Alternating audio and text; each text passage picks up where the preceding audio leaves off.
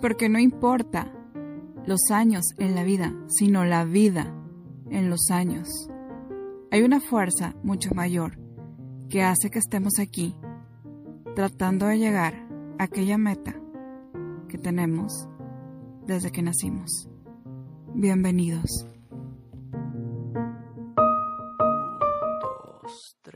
Bienvenidas a un capítulo más de En la vida. El día de hoy les quiero compartir un pequeño pasaje de la Biblia. Estaremos meditando un poco de él. Les cuento que hace ya un tiempo he tenido diferentes recuerdos en distintos episodios de la etapa de mi vida,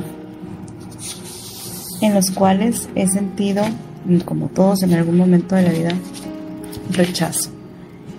Este rechazo que alguna vez nos paraliza puede ser en, el área laboral, en el área familiar, en el área de pareja. Entonces, eh, he tenido todo un tiempo, eh, en lo que va del mes, de dedicar un poco de estudio para poder hablar sobre esta palabra. Quisiera hacer una pequeña oración para que nuestro Padre Celestial me dirija y pueda Él hablar a través de mí. Y estamos aquí, Señor, delante de tu presencia, Padre para pedirte, Señor, que nos ayudes a tratar de comunicar lo que tú quieres, que nuestro corazón sea sanado, que nuestra mente sea renovada y que nuestro espíritu sea con entendimiento, mente y espíritu renovado. Señor, que seas tú quien me dirija en esta ocasión para poder transmitir tu palabra, Señor. Te lo pido, Señor, por todas aquellas personas que están detrás de este micrófono y necesitan tal vez una palabra de aliento, un avivamiento en su corazón, Señor, esté con ellos, también con nosotros, Padre. Esto te lo pedimos en lo mejor posible de humildad que tenemos hacia ti, Señor, en tu nombre, en el nombre del Padre, del Hijo y del Espíritu Santo. Amén. Vamos a leer en el Salmo 31, 15. De, yo lo estoy leyendo de la, de la Reina Valera, de 1960, 1960. Ustedes pueden tomar cualquier versión que tengan a la mano, incluso pueden buscarla en internet o en alguna aplicación que tengan ustedes. Salmo 31.15 dice, eh, se titula en, en, el capítulo Declaraciones, estamos hablando de David, de confianza, del rey David. Por ahí si, si recuerdan la historia del rey David. Eh, en este caso, David en el 31.15 dice, En tu mano están mis tiempos. libérame de la mano de mis enemigos y de mis perseguidores. Haz resplandecer tu rostro sobre tu siervo. Sálvame por tu misericordia. Este es 31, 16. Me extendí. Nuevamente, si me trabo, disculpen, desde hace un tiempo no modulo mi voz ni tengo la, no he practicado al hablar en, en micrófono. Nuevamente, 31, 15, 16, Salmo. Salmo 31, 15, 16. En tu mano están mis tiempos, libérame de la mano de mis enemigos y de mis perseguidores. Haz resplandecer tu rostro sobre tu siervo. Sálvame por tu misericordia. Fíjense cómo David en este caso está diciendo a nuestro Padre Celestial, a Dios, que Él está, obviamente se escucha en sus, en sus palabras, un clamor desde su corazón. Recordemos que Él siempre fue perseguido, que duró mucho tiempo en persecución, escondiéndose en cuevas de los militantes de todos los pueblos en el que lo estaban buscando para aniquilarlo literalmente. Uno de sus mayores enemigos fue el rey Saúl. Si recordamos que el rey Saúl fue ungido por el sacerdote Samuel a petición de Dios.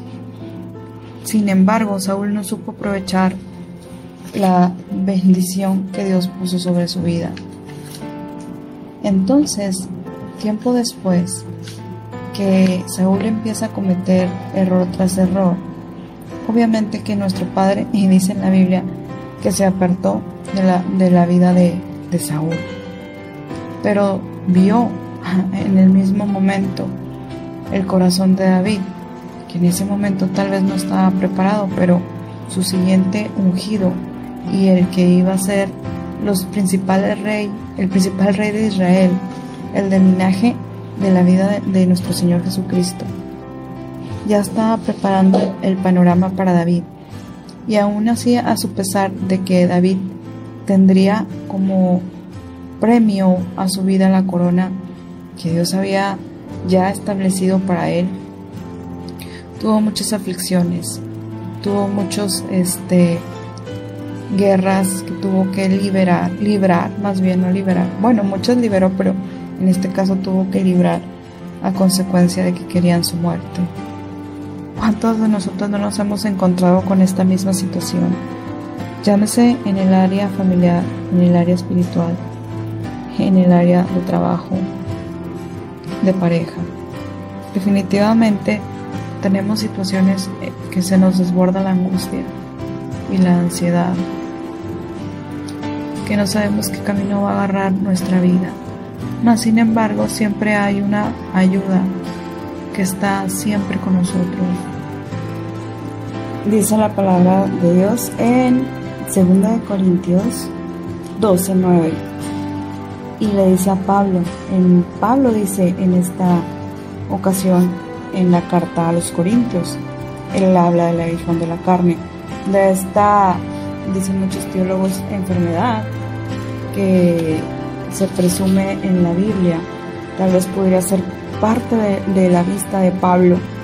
Y le dice, en diferentes ocasiones le he pedido a Dios que me libere de este, de este mal, de este aguijón. Pero nuestro Padre Celestial le contesta y me ha dicho, bástate, que te baste mi gracia, porque mi poder se perfecciona en la debilidad. Por tanto, de buena gana me gloriaré más bien en mis debilidades, para que repose sobre mí el poder de Cristo. Vean cómo de diferente manera pareciera como el mundo del revés, ¿no? Estaba escuchando por ahí a un predicador diciendo exactamente que a veces en la vida de los cristianos pareciera como que fuéramos en, en de picada, ¿no? En, caída, en que todas nuestras constantes aflicciones vienen este, como en cascada. Eh, no es como para lacerarnos ni mucho menos, al contrario, les está diciendo, le está diciendo eh, nuestro Padre a Pablo que le baste su gracia, que en la debilidad el poder de Él se perfecciona en nosotros. Obviamente que nosotros somos objeto de Él para su gloria, para sus propósitos. Eh, no estamos eximidos de ningún tipo de aflicción. Vaya que si desde niños eh, hay este tipo de rechazos, incluso en, cualquier tipo de edad, en escolar, en, adulto, eh, al ser infantes, al ser adolescentes, uy, cuán más razón. Es una etapa muy difícil y en estos tiempos yo creo que es el doble de difícil el estar este, rodeado de, de bullying, de no saber ni, ni, ni cómo definir este, quién eres, ni de la seguridad. Yo creo que en todas las etapas de la vida. al día de hoy ya no, nadie estamos exentos a, este tipo de sentimientos. Pero nos recuerda, nos recuerda, nos recuerda Dios en su palabra, eh, lo importante que es la confianza en Él, independientemente de todos los factores que estén alrededor de nosotros. Y eso nos debe de dar, que yo sé que no es fácil, eh, una luz de fe en que en algún momento, como también dice en su palabra, vamos a obtener el peso de gloria en Cristo Jesús. Nuevamente Pablo les está escribiendo a los Corintios en la segunda carta y les menciona en 2 Corintios 4:17, porque esta leve tribulación momentánea produce en nosotros en cada vez más excelente y eterno peso de gloria.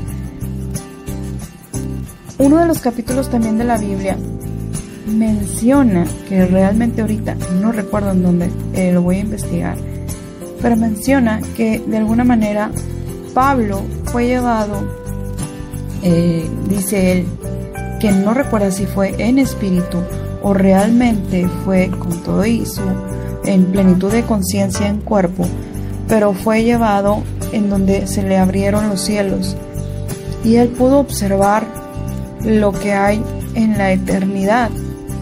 Entonces, dentro de esta aflicción, cuando él nos menciona el aguijón de la carne que padece, menciona que Dios le, responde que se le baste la gracia de él, porque podría Pablo, eh, de tanto que Dios estuvo, Dios estuvo con él, de tanta este, eh, hermandad o, se puede decir eh, confianza, ese lazo que hizo con Pablo con nuestro Padre, le muestra que tal vez se podría, o más bien Pablo le dice que ese, esa aflicción que él tenía era para quedar humilde, para estar en humildad siempre.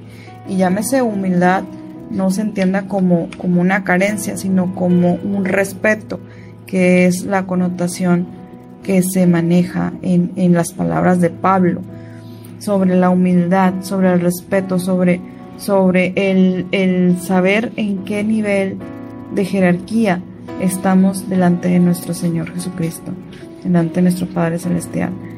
Entonces, por eso en esta segunda carta a los Corintios les vuelvo a recordar que en cada aflicción, que en, en cada este momento de tribulación, nosotros cada vez más estaremos a un excelente y eterno peso de gloria Imagínense ustedes qué significará eso para, para, para nosotros. Fuera aflicciones, fuera decepciones, fuera responsabilidades que no terminan, fuera este corazones rotos, enfermedades y todo y todas las situaciones que tenemos en este lado del, del cielo. Muy difícil, ¿no? Muy complicado. Pero para eso tenemos la palabra del Señor, para recordarnos, para instruirnos constantemente a no perder la visión a lo que Dios quiere que nosotros este, hagamos. Tal vez estas palabras sonarán como si fuera este, como optimista, como de vamos, tú puedes. O sea, sí, pero más como, como coach o de vida o, así, está la respuesta a todas las promesas que, Dios tiene para nosotros. Entonces, con esta, estas, estas palabras, eh, pues yo quisiera que guardáramos en nuestro corazón eh, esas promesas que Dios nos las da al momento que nosotros creemos en Él, en que le recibimos, en que no nada más damos por sentado lo que dice un libro, sino realmente eh, al, palpar, al sentir, al abrir la Biblia, ver que las palabras no son solamente de los autores por los que Él fue guiado, sino la misma palabra viva de Él, que en cualquier momento, en cualquier circunstancia del año, de los años de la vida son vivas y eficaces, son en tiempo, no están en, Fíjense qué tan poderoso es el orar, el pedir a Dios. Vamos a leer en un capítulo en Salmos 116, 10. Nada más fíjense qué tremenda declaración nos hace David y, vamos a aterrizar de quién estamos hablando.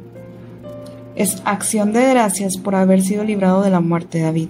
Y dice, Salmo 116, 10, creí, por tanto hablé.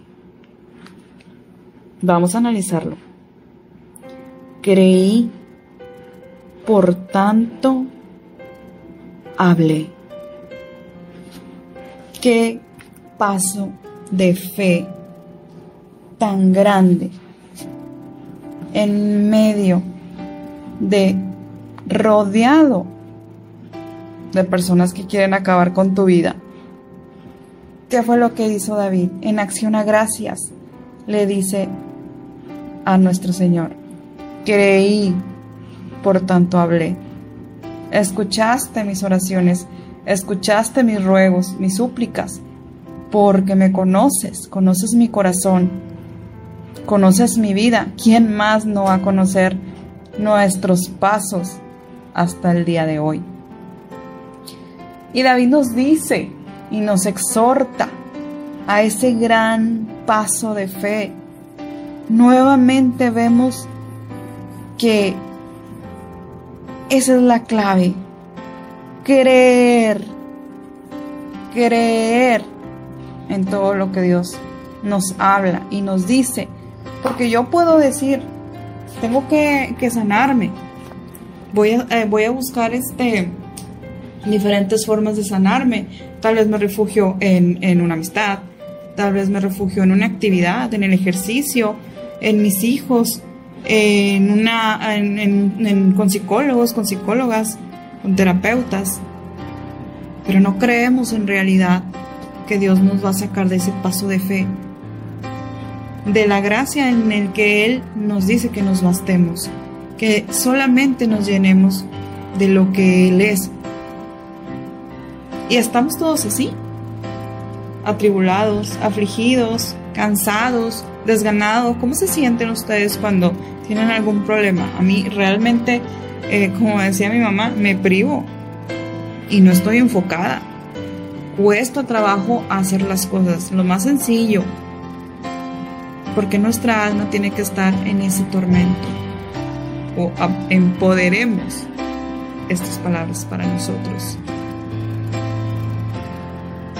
En Lucas 23:46 vemos cómo, Jesús ora a Dios y le dice, Lucas 23:46, entonces Jesús, clamando a gran voz, dijo, Padre, en tus manos encomiendo mi espíritu.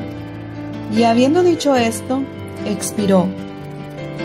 O sea, no me cabe, no me entra, me, me vuela el hecho de decir, Él oró, Él le pidió, Él creyó en nuestro Padre Celestial. Y nosotros andábamos arrastrando la cobija, andábamos con los ánimos hasta el suelo y no oramos. Y esto va para mí. De hecho, este estudio va hacia mí. Va en, en retroalimentación mía. No para exponerme no para creerme lo que no soy. Humildemente estoy compartiendo un poco de lo que eh, he estado tratando de estudiar ya por un buen tiempo y que tengo he, pospuesto exactamente por falta de fe, por falta de creer. Y tengo muchos errores, no soy perfecta y he sido este, constantemente señalada por mis errores. Imagínense si yo no me pudiera a tan siquiera un poquito de meditar en la palabra de Dios, en pedirle su sabiduría, ¿en dónde estaría yo? Y así estamos, les comento, pero esto va a eco a mí. No quiero, no soy este con el dedo de, señalar, al contrario. Cuando tenga la oportunidad lo vuelvo a oír, oír, oír y que entienda, en este caso, de poder creer en la fe y en el amor de Dios, en que Él está presente en medio de cualquier tribulación, en medio de cualquier humillación, en medio de cualquier situación que nos está robando la paz. No tiene por qué existir. Yo quisiera que creyéramos plenamente en su palabra y esperar en las bendiciones como las que se le dio a Pablo, como las que le dio a David. ¿Y qué fue lo que llevó o qué fue lo que le motivó al rey Saúl toda la persecución que hizo en contra de David? La comparación, la envidia. Ahí revela lo que había en el corazón de Saúl. Y eso fue el detonante en donde Dios quitó la mirada de él, porque él fue el primero que escogió. Él fue el que primero este, fue ungido. ¿Cuántas veces nuevamente siempre estamos en constante guerra por comparaciones, por envidias? Y al final, si tú siembras eso en tu corazón, se terminará en muy mal. Tal vez te puede ir bien momentáneamente. ¿Cuántos no han perdido el trabajo por personas que han sembrado en, en jefes o en personas de alto mando del trabajo para que, para que sean quitados de esos lugares? ¿Cuántas situaciones no somos objeto de burla por oportunidades que se tienen? Y así podré citar un sinfín de cosas en donde nosotros nos vemos afligidos, que obviamente no somos de piedra, ¿verdad? Todos tenemos nuestra, nuestro corazón, nuestra alma, en donde ahí se guarda todo las emociones. Exactamente, por eso Dios nos dice también en su palabra que de toda cosa hay que guardar el corazón. Si tienen la oportunidad de verlo en Proverbios 4:23. Entonces es importante cuidar nuestra sanidad, sanidad interior, estar en constante renovación, porque al, contrario de llegar a ver la meta, el contrario de, alentarnos a ver la luz, vamos a, incluso hasta terminar en depresiones o ansiedades. Y no queremos entrar a ese tipo de terrenos, definitivamente. Nelson Mandela, nacido un 18 de julio de 1918, hijo de un jefe de tribu que lo nombró Rolihalaha, que significa revoltoso. A los siete años fue bautizado bajo el nombre de Nelson para que él pudiera asistir a la escuela. Sus primeros años vivió bajo el cuidado de su padre y de su primo, con el cual hablaba con los jefes de la tribu de la justicia, cosa que le causó un gran impacto y concientización de este tema. En 1944 Mandela fue líder de los fundadores de la Liga de la Juventud del Congreso y llegó a construir un grupo dominante en el Congreso Nacional Africano. Su ideología era socialismo africano, nacionalista antirracista y antiimperialista. Llegó a prisión en 1948 bajo el régimen de apartheid, un sistema de segregación racial en Sudáfrica en Nambia, en vigor todavía hasta 1992. Durante 27 años estuvo prisionero, desde 1963 hasta 1990 en las peores, pésimas condiciones que el gobierno de Sudáfrica rechazó todas las peticiones que fueran puestas para la libertad de Nelson. Nelson se convirtió en un símbolo de la lucha contra el apartheid dentro y fuera del país, convirtiéndose en una figura legendaria que representaba el sufrimiento y la falta de libertad de todos los negros sudafricanos. Mandela inició el plan de la reconstrucción y desarrollo para mejorar el nivel de vida de los africanos, asimismo como la vivienda, la educación y la sanidad del empleo. Asimismo, impuso la redacción de una nueva constitución para el país que, que fue finalmente por el Parlamento en 1996. Pese a su retirada, el fervor que Mandela despertaba en sus compatriotas siguió vivo.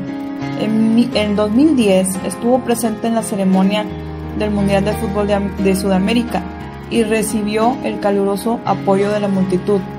En julio de 2013, estando el líder gravemente enfermo, la, la población sudafricana se lanzó a las calles para celebrar su 95 años donde Mandela vivió.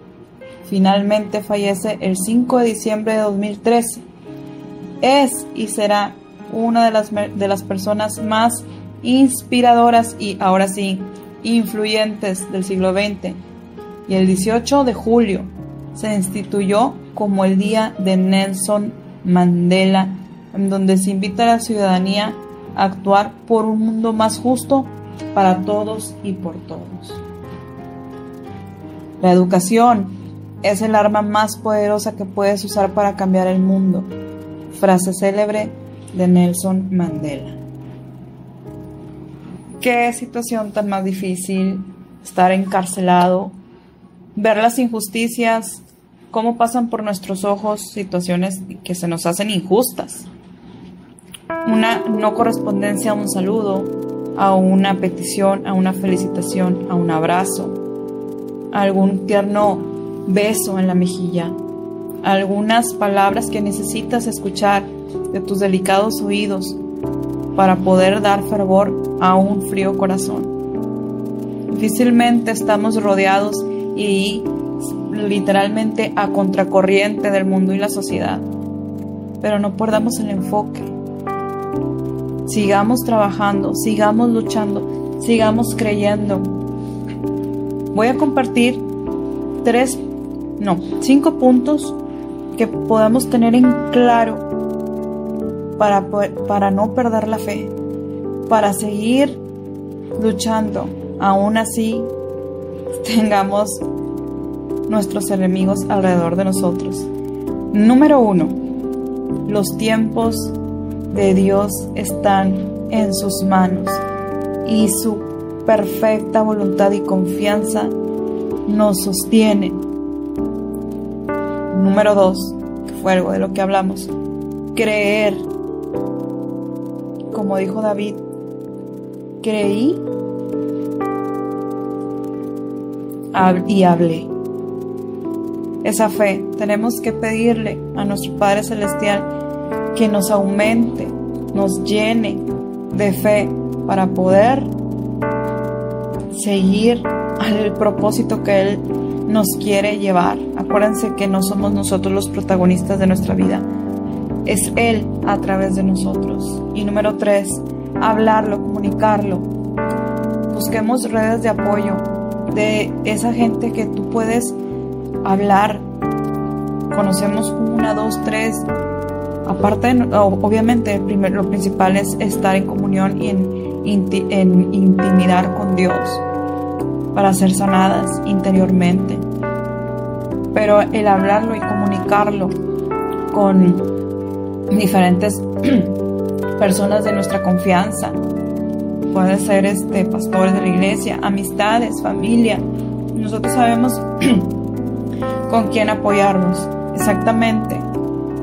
A formar una red de apoyo. No tenemos que estar solas. Número 4. El peso de la gloria. Recordemos que todas estas tribulaciones tienen un propósito en el cielo, tienen un propósito que Dios ya diseñó y exactamente del tamaño, discúlpenme, del tamaño de las aflicciones es el peso de las bendiciones que Dios tiene para nosotros. Y número 5, accionar. Tenemos que poner un plan hacia la meta. Tenemos que movernos, tenemos que accionarnos para no quedarnos sin ningún fruto que nosotros podemos estar ya cosechando. Como dice mi querida amiga Shari, somos buena tierra. Y todo fruto, toda semilla más bien, discúlpenme, toda semilla que sea plantada en nuestro corazón por medio de la palabra de nuestro Padre Celestial, dará fruto al ciento por uno. Y en donde quiera que estemos nosotros, donde quiera que estemos plantada nosotros vamos a dar esa fragancia y ese olor cálido de buenas noticias, de resplandor. no por nosotros, sino por el peso de gloria que Dios está sembrando en nuestras vidas. Yo soy Carla Rodríguez y espero que les haya gustado un poquito de todo lo que en este casi ya dos o tres o cuatro o cinco meses he estado tratando de, de preparar para ustedes. Nos vemos en un próximo episodio. Los quiero mucho, Dios los bendiga y a disfrutar la vida que Dios nos tiene aquí preparada para nosotros. Recuerden que vamos a ver la voluntad de Dios en la tierra de los vivientes. Hasta mañana.